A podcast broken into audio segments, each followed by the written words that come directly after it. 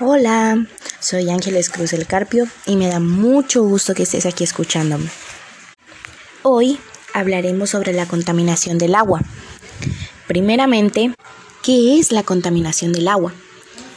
Este tipo de contaminación puede definirse de muchas formas. Una de ellas, y la más común, es que hace referencia a la acumulación de una o más sustancias ajenas al agua, que se han recolectado hasta tal magnitud que van generando una gran cantidad de consecuencias, entre las cuales se incluye el desequilibrio en la vida de seres vivos, como animales, plantas e incluso personas susceptibles de distintas enfermedades. La contaminación del agua, como su nombre lo indica, va resaltándose en todos los tipos del agua del planeta, desde océanos hasta lagos, ríos, entre otros tipos de aguas dulces y saladas que se encuentran en diferentes regiones. Por su parte, es necesario recordar que el agua es uno de los elementos indispensables para la vida dentro del planeta Tierra, ya que constituye el 75% de toda la superficie, además de ser utilizada para una inmensa cantidad de fines. Ahora, Causas de la contaminación del agua. La primera es las actividades humanas. Por lo general, este tipo de contaminación es generada en su mayoría ante las distintas actividades del ser humano, ya que son fuentes que agregan elementos contaminantes a las reservas hídricas. No obstante, existen dos clases de contaminación que refleja el hombre, y una de ellas son las fuentes puntuales. Estas fuentes son las que van descargando agentes contaminantes de distinta severidad en las diferentes localidades de cualquier país. Estas normalmente van abarcando tuberías o alcantarillas en el agua superficial. Dentro de los ejemplos citados en estas fuentes se encuentran las fábricas, las plantas de tratamiento para las aguas negras o aguas residuales, pozos de petróleo y buques de petróleo. También están las fuentes difusas. A diferencia de las anteriores, estas fuentes contaminantes son las que a ciencia cierta no pueden especificarse con determinación y exactitud alguna. Los ejemplos que caben dentro de este tipo de fuentes son el tráfico, los agentes contaminantes desplazados, a través de los ríos, agentes contaminantes que entran por medio de las aguas subterráneas y se sabe que son difusas ya que no pueden controlarse, su origen al ser totalmente descentralizado. Otra de sus causas son las aguas residuales.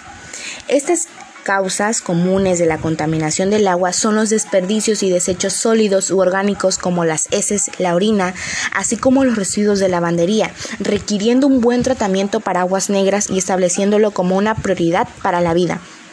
La eliminación de las aguas residuales es un contexto que muchas organizaciones han empezado a emprender. Sin embargo, esto se complica en los países desarrollados debido a que muchos habitantes no tienen la accesibilidad a todas las condiciones sanitarias que para la vida se requiere. También están los desechos industriales. Las industrias representan a una importante fuente de contaminación para el agua, dado a que provoca resultados realmente perjudiciales y muchos de ellos permanentes en el medio ambiente. Por su parte, muchas empresas de trabajo industrial con agua dulce van vertiendo cada uno de los residuos de la planta en, sitios naturales como los ríos y los océanos, lo que provoca acumulación de todos sus desechos químicos utilizados. Ahora, una de sus consecuencias del agua son los cadáveres de animales en el agua. Con la contaminación extensa de las aguas de todo tipo, mares, océanos y ríos, los animales tanto marinos como las aves que se alimentan de esa agua van quedando muertos flotando sobre la superficie. Sin embargo, las consecuencias se hacen más notorias con respecto a los animales marinos, ya que son los peces, los cangrejos y los delfines los que muchas veces se aprecian muertos sobre el agua, dado a que la contaminación del agua es tan intensa que termina dañando por completo el ecosistema de su hábitat personal. También está la consecuencia de la destrucción de los tipos de ecosistemas. Es una intensa contaminación. La mayoría de los ecosistemas en el planeta se va afectando, pues hacen cambiar tanto la vegetación como su clima y todo lo que hace que las especies que se encuentren dentro de este medio sobrevivan. Por tanto, al verse modificados, la vida de los animales y de los diferentes tipos de vegetación se van deteriorando cada día más, pues al mismo tiempo deben cambiar los hábitos a los que estaban acostumbrados para poder sobrevivir de ese entorno.